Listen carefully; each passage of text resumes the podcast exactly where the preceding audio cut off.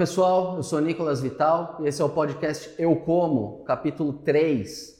Hoje eu estou aqui no Ceasa de Campinas uh, com o Ricardo Munhoz. O Ricardo ele é engenheiro agrônomo, mestre em agricultura tropical e subtropical pelo Instituto Agronômico de Campinas e desde 2014 trabalha aqui no Ceasa de Campinas, né? e ele é o responsável pela análise de mercado e a segurança dos alimentos vendidos aqui.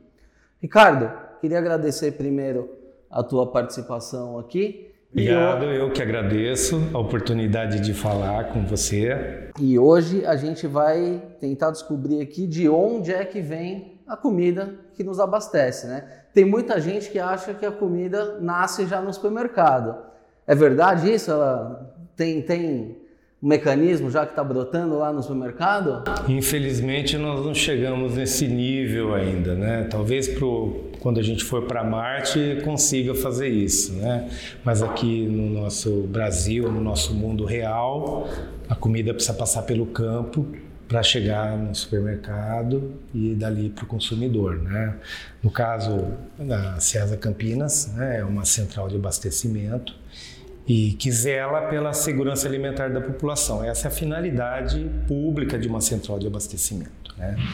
A César Campinas, ela é uma, é um, ela, ela disponibiliza o espaço público para o atacadista, né, que vai buscar esses produtos em vários lugares do país, né? são quase 900 municípios de 22, chegamos até 23 unidades da federação e pelo menos 10 países, né?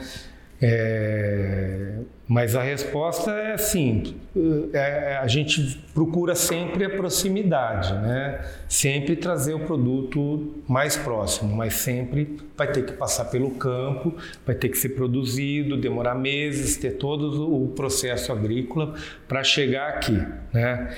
Então, nós temos aí produtos que chegam de, de distâncias é, quase que continentais dentro do nosso território e produtos colhidos realmente no vizinho aqui da nossa central de abastecimento. Né? É, aqui nós, a, a, o domínio da Ceasa Campinas é municipal, né? mas o formato administrativo continua sendo igual às outras centrais do país. Legal. Mas, ao contrário do que as pessoas pensam, então, essas, os alimentos não vêm aqui do sítio do vizinho, né? Você tem que buscar certos alimentos no Nordeste, outros vêm do Sul. É, um número que me chamou a atenção aqui nesse relatório de vocês é a batata, que 161 municípios fornecem batata para o Ceasa de Campinas. Por que, que vocês precisam buscar batata em tantos lugares diferentes? Então, esse é o papel do, do, do abastecimento, né? Integrar a agricultura do país, porque não é possível produzir tudo num lugar só, dadas as, as diferenças agroclimáticas que existem no país, né? É, antes de falar da batata, vou falar de outros produtos, que é o caso da alface, das hortaliças folha, né? São produtos que precisam chegar muito frescos e não tem uma preferência climática tão dramática, né? Então, é, para que eles cheguem frescos aqui, eles são realmente produzidos é, em municípios de poucos quilômetros, a poucos quilômetros aqui da nossa central. Né? O tomate também, ah, alguns produtos que são trazidos mais próximos. O tomate, por exemplo, tem uma média ponderada de distância em torno de 140 quilômetros. Né? Então ele vem de municípios é, não tão próximos como a alface, mas a gente, a central sempre busca a proximidade. Parte do ano ele vem do sul do estado de São Paulo, ah, na região lá de Ribeirão Branco, Guapiara, os lados lá de Tapetininga e no segundo semestre ele já vem das regiões mais próximas aqui de Campinas e Minas Gerais também. Então isso significa o quê? Que o, uh, os atacadistas que, uh, que comercializam dentro da Ceasa de Campinas fazem a busca desses produtos onde são as regiões de produção. Né? É, no, voltando no caso da batata, também a batata tem uma distância média ponderada em torno de 450 quilômetros. Mas isso por quê? Porque a produção da batata, para quem, para nossa região, para Campinas aqui, para atender a nossa necessidade, a oferta, ela precisa, é, nós precisamos buscar a batata das águas no sul do estado, do, do país, Paraná e Santa Catarina a distâncias que chegam a 800 quilômetros mais ou menos, até mais, dependendo do município em Santa Catarina. É, essa batata é, sai de lá a partir de janeiro, fevereiro e, e termina a oferta desse, do sul mais ou menos em junho. A partir desse mês começa a vir prioritariamente, majoritariamente a batata do estado de São Paulo. É lógico que a batata vem de vários lugares, é, Minas Gerais, é, vem, do, vem do Centro-Oeste também, mas é, a gente tem que, eu estou me atendo aos, às origens majoritárias, né? E a gente percebe claramente essa sucessão em função de sazonalidade, em função de região produtora, né? E é isso que garante o abastecimento o ano todo. É isso que garante o abastecimento o ano todo, essa busca. Alguns produtos, né, falando em distâncias, como é o caso do abacaxi, é, que já são mais especializados em determinados lugares, né? E normalmente lugares mais longes daqui. Por quê?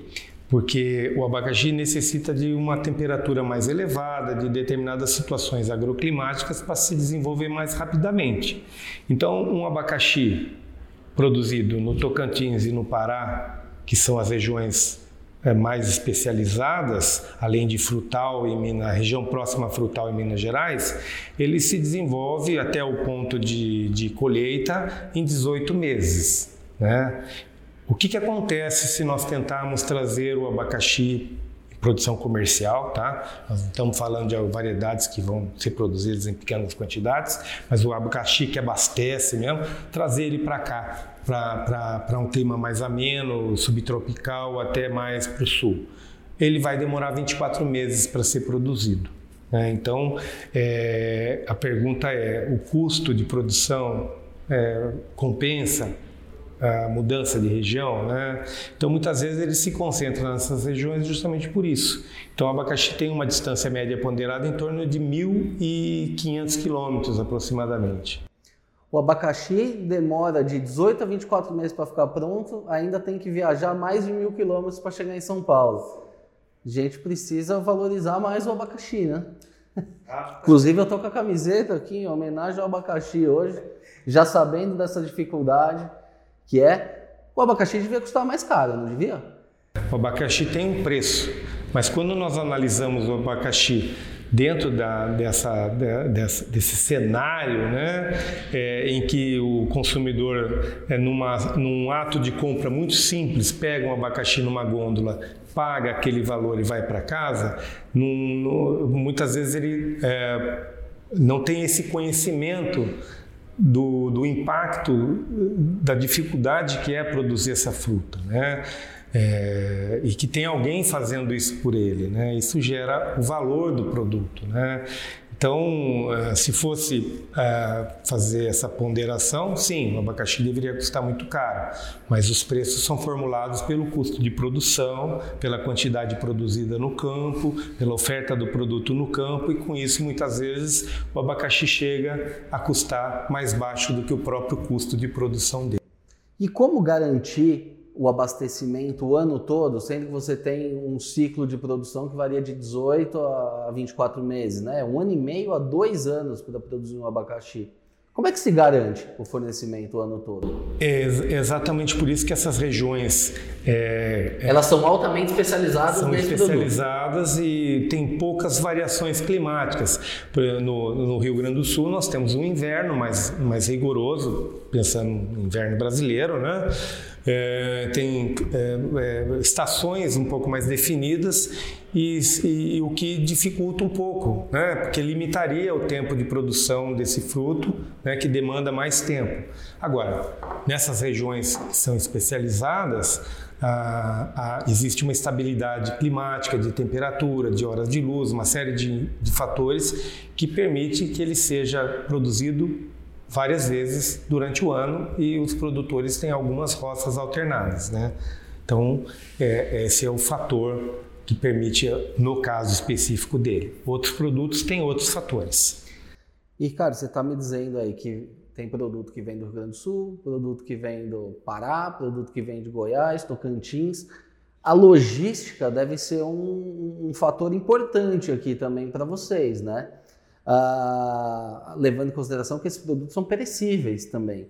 E esse, esse transporte é feito majoritariamente por caminhão, né? transporte rodoviário, que a gente sabe que não é o mais eficiente.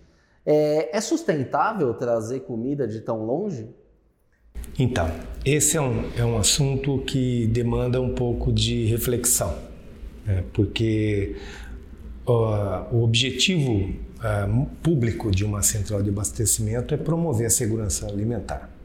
Né? Quando você coloca esse objetivo e, ao mesmo tempo, coloca que o modal majoritário de transporte no país é o rodoviário e que o objetivo desse produto é atingir o consumidor final, é você a, a sustentabilidade diante da falta de opções né, no atual cenário ela é, não deixa de ter importância, mas ela não pode ser colocada como, como constante, e sim como uma variável. Né? A constante é oferecer segurança alimentar. Então, o que, que acontece com isso?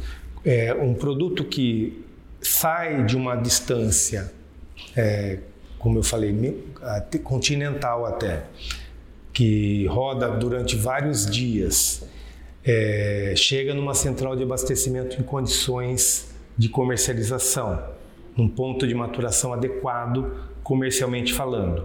Né? Não chega muito maduro nem muito verde. Esse produto é adquirido pela rede varejista e chega, entra na casa do consumidor. Né? É, até esse momento e se transforma em alimento. Né? Então, quando o produto faz esse caminho, nessas condições, ele cumpriu o seu papel, o seu objetivo. Então, nesse caso, a sustentabilidade é uma variável. Porém, né, pensando nesse cenário, né, qual é o cenário que nós estamos falando? Um país de distâncias continentais, com cada vez mais limitado em relação às terras nas áreas urbanas, o custo da terra é alto, evasão do campo para a cidade, jovens que não sucedem os pais. Na, na... Então, cada vez mais esse alimento está sendo produzido a distâncias maiores. Né? Então, esse é o cenário atual. E aí você coloca o modal rodoviário, fechou. Então, quando esse produto sai dessas distâncias e é perdido no caminho, não atinge o consumidor final, não se transforma em alimento, aí nós temos que discutir realmente essa situação de sustentabilidade com maior afinco, né? porque nós sabemos que, lembrando do abacaxi, 18 meses, adubação, ou seja, recursos é, energia não renovável, né? É, é, pegada de carbono, pegada hídrica e uma série de outras mão de obra, tempo, valor de terra, uma série de fatores que foram incluídos ali e que foram jogados num aterro sanitário. Alguns gostam de transformar isso aí em fertilizante, enfim. Mas o objetivo final do produto era se transformar em nutrientes para o consumidor. Então, nesse caso, ele realmente nós temos que colocar a importância da sustentabilidade. Mas nosso cenário atual é esse. Eu acho que a sustentabilidade poderia ser discutida como é, até uma constante quando o país tiver condições de é, oferecer outros modais para melhorar essa viabilidade, ferroviário, navegação de cabotagem, né? É, deixar para o rodoviário as curtas distâncias muitas vezes. Né? Esse é um caso. é, que teria que ser a sustentabilidade seria importante. Por outro lado, também existe uma alternativa em que pesa a discussão da, da sustentabilidade, que é a preferência pelo transporte em temperatura ambiente né, de alguns produtos, como é o caso do próprio abacaxi, do, do, do mamão. Então, nesse caso, ah, existe essa alternativa. Então, é, o que precisaria fazer era aumentar o fomento dessa prática, de pegar um, um, produto que você sabe que tem um risco alto de se perder no caminho e que o valor desse produto muitas vezes é maior do que o preço dele, valeria a pena pensar em aplicar um transporte refrigerado para que ele chegasse aqui com garantia uhum. né, e que não corresse o risco de ser perdido. Né? Eu, o custo, por exemplo, para você ter uma ideia de uma, do transporte de uma, uma, um quilo de uva vindo do Vale do São Francisco, o custo refrigerado custa em torno de 35 centavos um quilo de uva. Uma uva que é comercializada em torno de 7 a 10 reais aí, aquela cumbuquinha de meio quilo, né? E Ricardo, é, existe muita perda aí nesse processo? Entre a fazenda e o consumidor final. Tem ideia de, de quanto é essa perda? O, existe sim. É, é, a, essa perda varia de acordo com o produto, de acordo com a forma de transporte, de acordo com a tecnologia aplicada, mas é, alguns artigos aí apontam para um número em torno de 40%. 40%, quase metade da comida fica pelo quase, caminho. Quase metade. É, é um número é, é, que é reproduzido em alguns trabalhos, mas a gente sabe que varia. Tem produtos que perdem até mais, tem produtos que perdem menos. Né? E aonde se dá essa perda? Bom, se a gente analisar toda a cadeia de produção de qualquer hortifruti grangeiro, né, a gente tem que analisar o seguinte, que existe primeiro um potencial de produtividade na variedade escolhida no campo. O Brasil é hoje um gigante agrícola porque fez a lição de casa, desenvolveu agricultura, desenvolveu variedades, adaptou variedades produzidas em outros países de clima temperado para as nossas condições e ainda fez bonito. E hoje nós é, temos aí é, variedades de alta produtividade, mas que tem um potencial genético que precisa ter uma contrapartida de tecnologia e de conhecimento.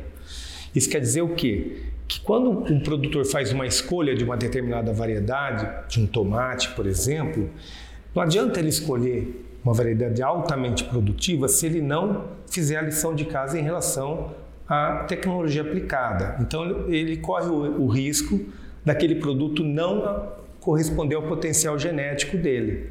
Então, quanto mais de produtividade teríamos se esse produtor aplicasse essa tecnologia?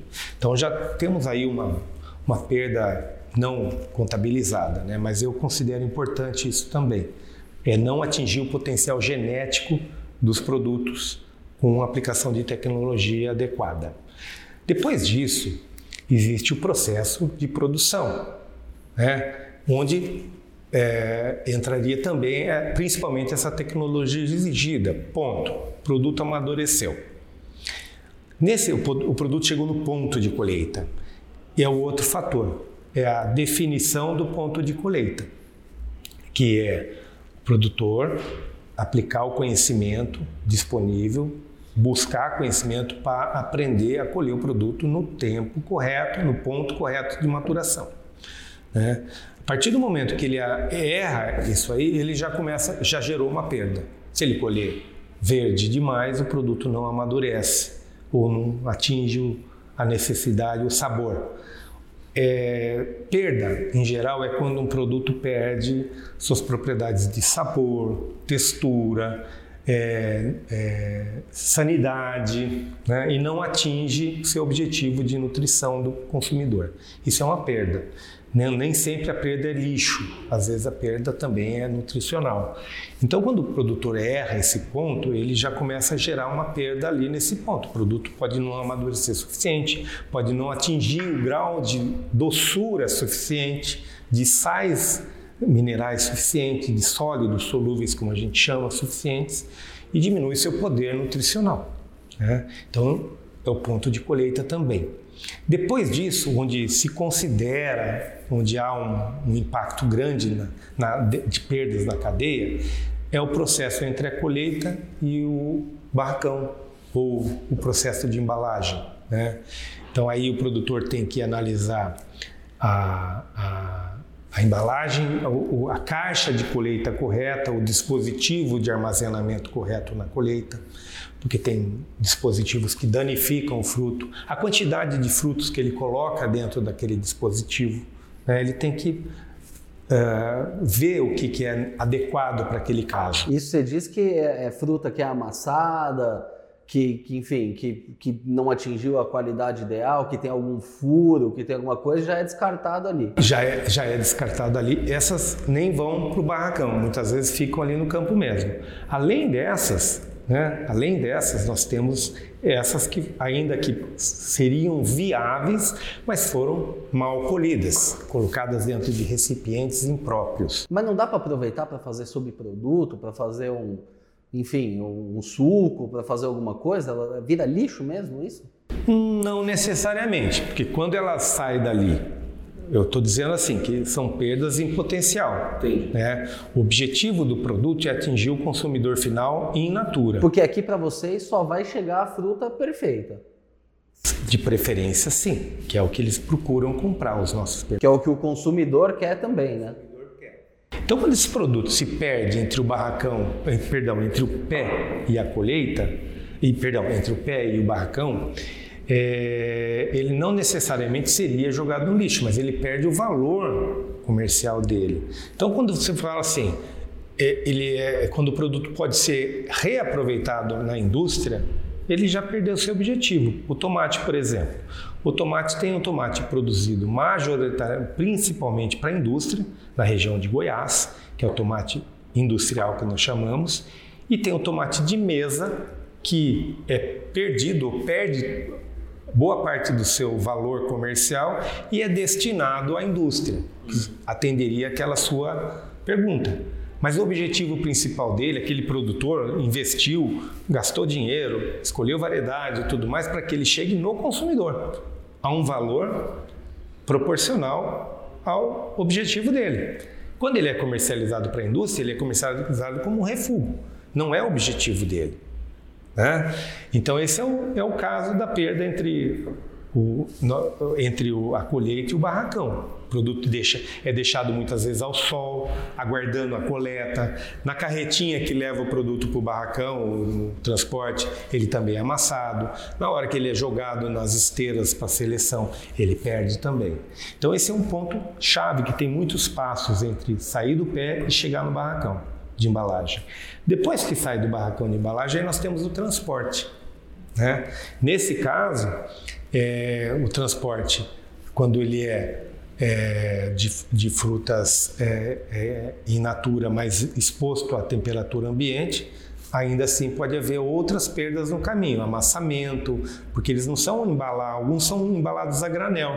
É o caso do abacaxi, muitas vezes, do mamão, alguns, a maior parte do mamão formosa, ele vem por transporte em temperatura ambiente. E aí ele sofre amassamentos e uma série de outras condições.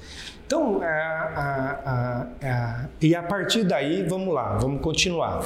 Chegou no, no mercado e ele não atingiu o ponto ideal de de aquisição do comprador, ele pode chegar maduro demais e ele é considerado perdido. Qualquer destino que você der para ele nesse ponto, que não seja o consumidor final, é considerado perda, simplesmente.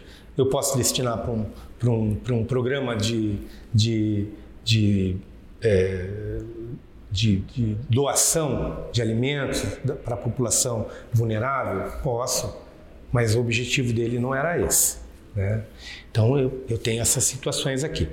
Depois disso, tem o ponto do comércio, quando o, o comerciante varejista não tem treinamento do seu pessoal, o pessoal emborca produto de qualquer jeito na gôndola e começam as outras perdas ali.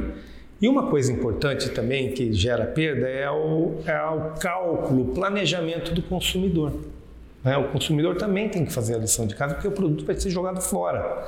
Então, quando ele vai no supermercado, ele tem uma família pequena, não adianta ele comprar uma quantidade grande de um produto que, que amadurece depois de colhido, que é o caso dos frutos climatéricos, como mamão, é, o pêssego, o abacate.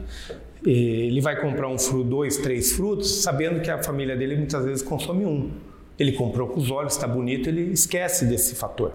Quando ele acorda, o produto está lá na geladeira preto. E uma família pequena não pode comprar melancia mais, agora tem que comprar fracionado. Ela pode, porque isso, exatamente. Ou essas novas variedades, né? Porque, porque também o produtor foi se adaptando às novas famílias. Existem as melancias baby, que são menores. Algum, alguns lugares fazem um, um, um processamento do produto, fracionam, cortam a melancia pela metade é, tem, tem, que ser adequadamente higienicamente sustentável também esse tipo de processo, né? mas é uma modalidade. O consumidor tem que enxergar esse, esse ponto que ele também é responsável pela perda, que é a perda dentro dos lares. Né? A banana, que amadurece muito rapidamente em temperatura ambiente e não tem outra forma de conservar ela que não seja essa, colocar na geladeira ela fica preta, né? Então as famílias têm que comprar, procurar planejar a aquisição. Não é comprar menos, uhum. mas é planejar. E agora vamos falar um pouquinho aqui do, do Ceasa de Campinas, né? Uh, você estava me contando que é um dos top 10 centros de distribuição de alimentos aqui no Brasil, né? É, são 6 milhões de quilos, né? 600, 600 mil toneladas. 600 mil toneladas, é. mas se a gente fala 600 milhões de quilos, é um número dá um número maior, né? né? e me fala um pouquinho, como é que isso é, é dividido? É, quais são os principais alimentos comercializados aqui? Como traça um raio-x aqui do, do Ceasa. Bom, é, essas, esses 600 é, mil toneladas, é, em torno de, né, é, significa que é, são em torno de 50 mil toneladas mensais de produtos, né? É, nós comercializamos 135 produtos, aproximadamente 140 produtos. O que, que significa? Nossa, só isso? Não, cada produto tem as suas variedades, né? Quantas variedades tem de uva, de mamão, de manga? Então, São 140 culturas. Culturas. Nós aqui chamamos produto ah. porque a cultura é quando está lá no campo. Aqui é, eu costumo chamar de produto, mas são culturas sim. Culturas e que cada cultura tem a sua variedade. Né? Então, quando eu falo 140 produtos, são os, números, os produtos cadastrados aqui, além, antes das variedades. Né? E desses produtos, quando eu coloco as quantidades ofertadas por ano e faço um ranking, e, existem é, um grupo de 14 produtos que representa 70% dessa oferta. Então, 30% da oferta de uma central de abastecimento corresponde a mais ou menos 130 produtos. E 70% a 14 produtos. Quais são esses 14? A gente coloca assim, eles alteram a, a, ordem do ranking, né? Mas nós temos aí a batata, a melancia, laranja, o mamão, abacaxi, é, o tomate, a cebola, é, a manga, o limão, a tangerina, o, o coco e o melão, se eu não esqueci de nenhum, né? O principal é a batata, que é o produto mais consumido. Disparado, né? Eu tô vendo aqui. É, a então, batata é o produto número um aqui. Do... Batata é a fonte de carboidrato mais presente no sul. Né? Uhum. Então, o, o, por curiosidade, o brasileiro consome em torno de 20 quilos per capita de batata. Aí a gente fala, nossa, um italiano, um, um europeu consome 100 quilos, né? Nossa, nós estamos deficientes. Não, é porque existe um regionalismo, né? Então o brasileiro consome em torno de 120 quilos de raízes amiláceas, entre elas a batata. Quais são essas outras raízes? Principalmente a mandioca. Mandioca. É, então, no Nordeste. Né? Que é forte na, nas regiões mais Norte. ao norte, né? Então, o que que acontece? O, a batata é muito presente mais aqui na nossa região, né? É, e a mandioca ela tem uma, uma presença, mas ela não está nesse ranking aí dos 70% dos formadores da oferta, né? Então ela é muito importante. A melancia, que é um fruto é muito consumido pelo brasileiro de uma forma geral, tem muita água, muito interessante. A laranja, que é um produto paulista, né? majoritariamente paulista, a laranja, nós temos a, é o maior estado produtor, está muito próximo aqui a laranja.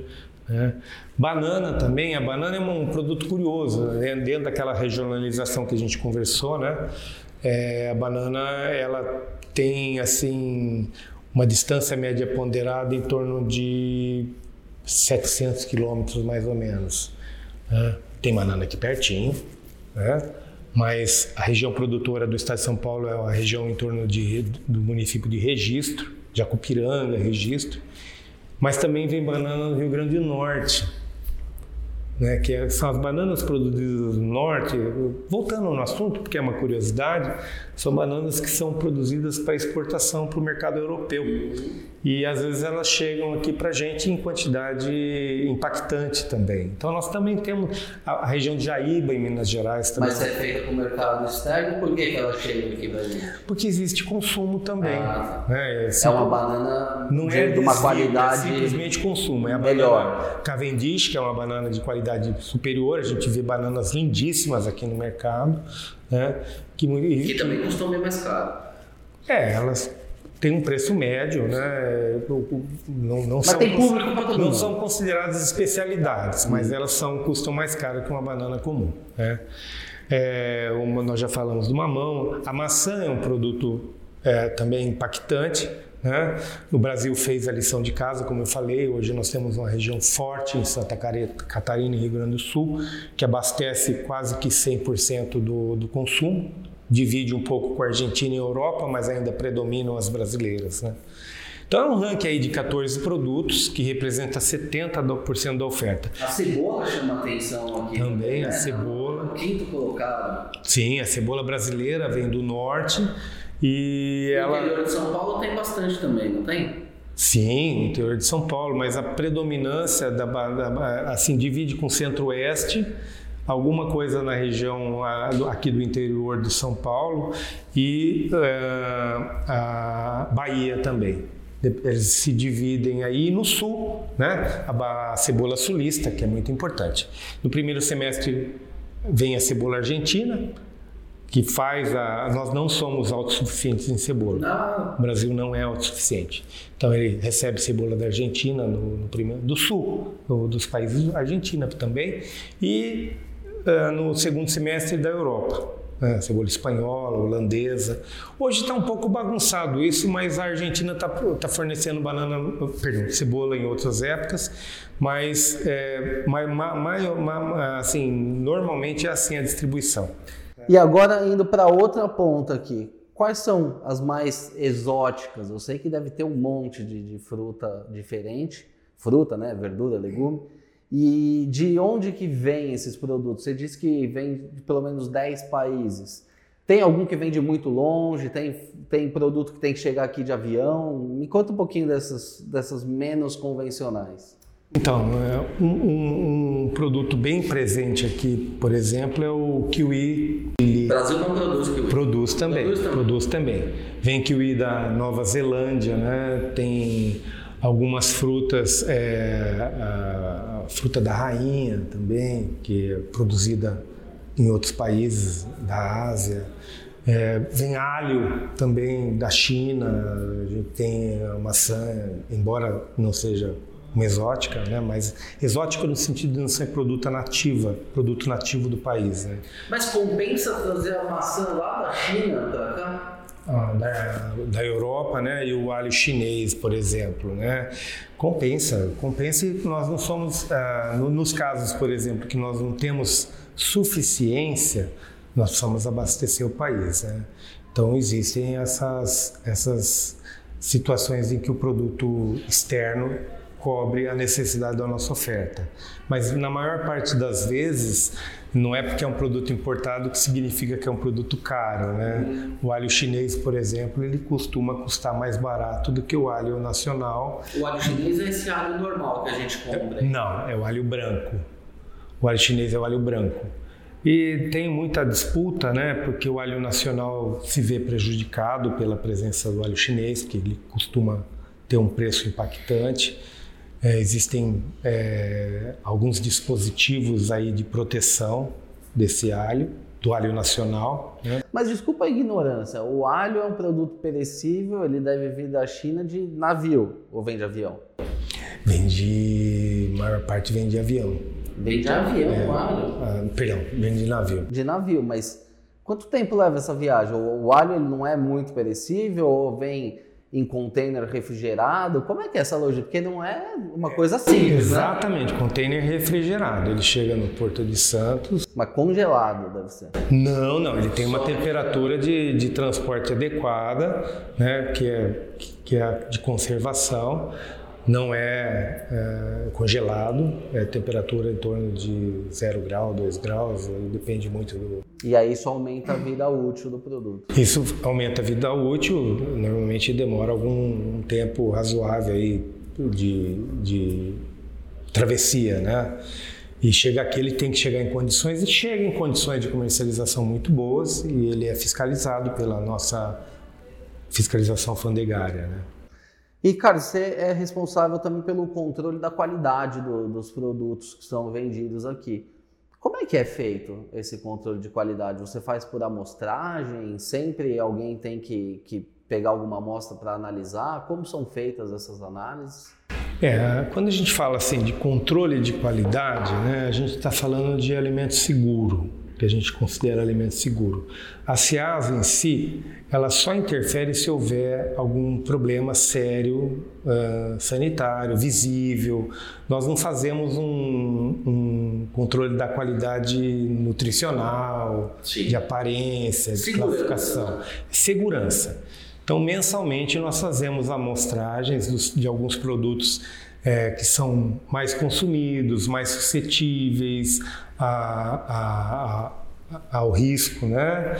É, são 19 produtos que a gente busca aqui no mercado, é, entre eles os principais, né? batata, tomate, laranja, alface, né? que são produtos que estão presentes na mesa do consumidor praticamente todos os dias, a gente fiscaliza isso é, algumas frutas, né? mamão, manga, todo, é, abobrinha, vários produtos que fazem parte do costume alimentar. Normalmente a gente se faz um paralelismo aos produtos analisados pela Anvisa, pelo programa PARA. E como que, você, como que é feito? Você vai lá nas bancas, coleta ou, ou, já pega no caminhão na entrada? Como é que é o processo e aonde que é feita essa análise? Nós temos assim, nós temos o controle de entrada de todos os produtos aqui da Ceasa. E esse controle de entrada ele é feito pela nota fiscal. Então, o que, que acontece? Quando eu vou fazer uma amostragem, eu seleciono a nota fiscal no dia que esse produto chega na portaria nossa aguardo o descarregamento desse produto, né? porque muitas vezes a carga está fechada, não, eu vou causar um problema até de tempo de parada daquele produto que é um produto perecível. Então eu aguardo a, a, a descarga e vou até o permissionário para coletar a amostra daquele produto rastreado pela nota fiscal. Então, a partir daí, nós mandamos fazer análise de resíduos de agrotóxicos nesses produtos. São 12 amostras mensais, esse é o nosso perfil. E aí nós, em função dessa, nós aguardamos o resultado e fazemos o comunicado das não conformidades ou até premiamos aqueles casos em que não ocorrem resíduos de agrotóxico. Esse teu teste se mostra um pouco até mais avançado do que da Anvisa porque você tem a rastreabilidade, né? A Anvisa ela coleta no varejo e se eventualmente alguma coisa der errado, ela não vai saber de onde veio. É, hoje a maior preocupação até da Anvisa é a rastreabilidade. É, é lei hoje, é obrigatório. Mas o que diferencia o programa da Ceasa de Campinas é que é um programa proativo. Nós decidimos fazer esse programa, a diretoria da SEASA. E não é uma, uma, análise estanque de um produto. Nós temos um programa, ou seja, tem início, tem meio e tem fim. O que, que acontece? Quando nós desenhamos esse programa, nós identificamos que não adianta eh, simplesmente levantar não conformidades quando houverem. Nós precisamos fazer alguma coisa com aquilo. Aí nós fomos atrás do, do, da Secretaria do Estado, via Instituto Agronômico. Existe um programa chamado Aplique Bem, que é um programa que faz visita no campo e orienta o produtor quanto à aplicação desses produtos. Né? Muitas vezes é, a, o equipamento de pulverização está desregulado, está com avarias e o produtor muitas vezes não consegue visualizar isso porque precisa fazer um checklist então, eventualmente, quando vocês identificam um problema, vocês têm como corrigir isso diretamente lá no produtor. Nós buscamos um caminho educacional de ir até o produtor e nós temos tido bastante resultados nesse sentido. Alguns produtores chegam a trocar o equipamento dele, fazem as correções necessárias, eles têm um entendimento de que é necessário, porque isso diz respeito também ao custo de produção o equipamento avariado, ele vai aplicar uma quantidade excessiva de, de cauda, de, de defensivo agrícola e vai, vai jogar dinheiro fora. Ninguém aplica defensivo porque acha bonito, é porque precisa e tem que aplicar na quantidade correta, porque senão, além de causar um, um risco né, de, de excesso, por exemplo, aos, ao limite máximo de resíduos, ele joga dinheiro fora. E se nós formos pelo, por esse lado, talvez o produtor é, se sensibilize mais rapidamente. O agrotóxico é, uma, é um produto que aterroriza o consumidor, né? principalmente os que estão menos familiarizados com, com a produção de alimentos.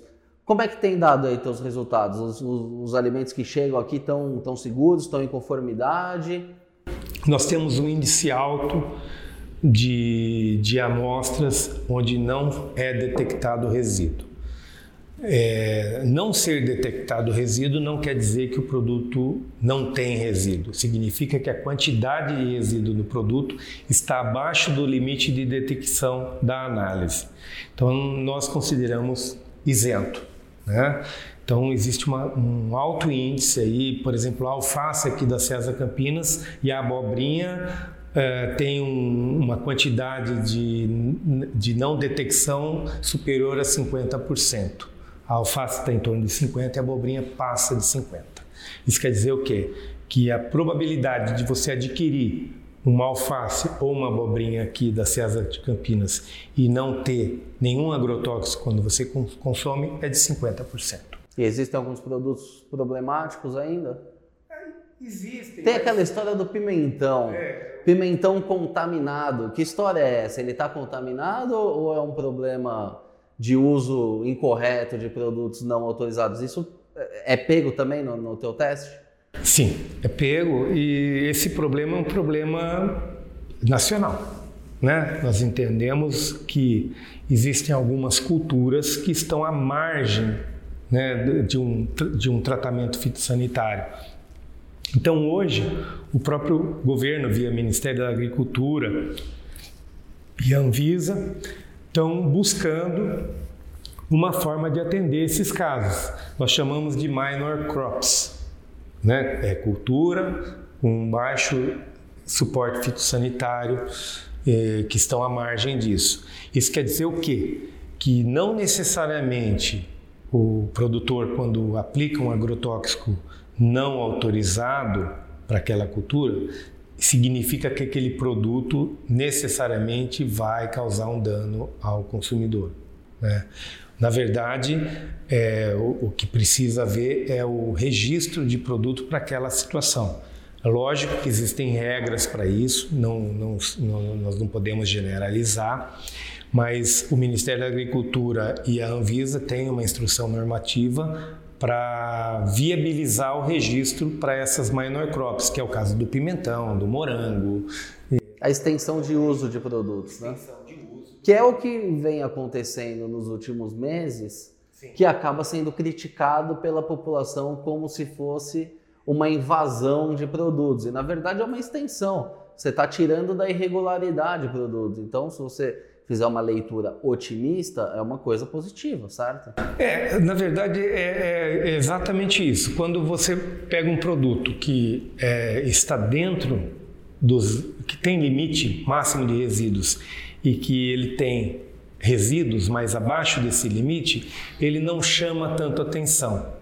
Mas quando um produto é, é, é tido como contaminado, como você colocou, significa que ele tem produtos, muitas vezes não é que ele tem produtos em excesso, e sim que tem produtos que não são permitidos, mas que se passassem a ser permitidos, como estão passando por, por um crivo técnico adequado, é, eles deixariam de ser foco de atenção. E que fique claro, é, são produtos que já são autorizados para determinadas culturas que só passariam a poder ser aplicados em outras culturas. Né?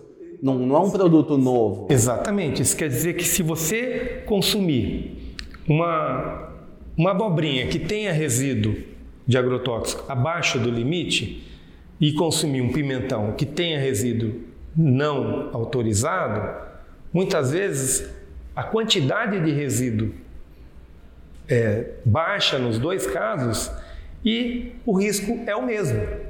A diferença é que o foco ficou nos não autorizados e se confunde como contaminados.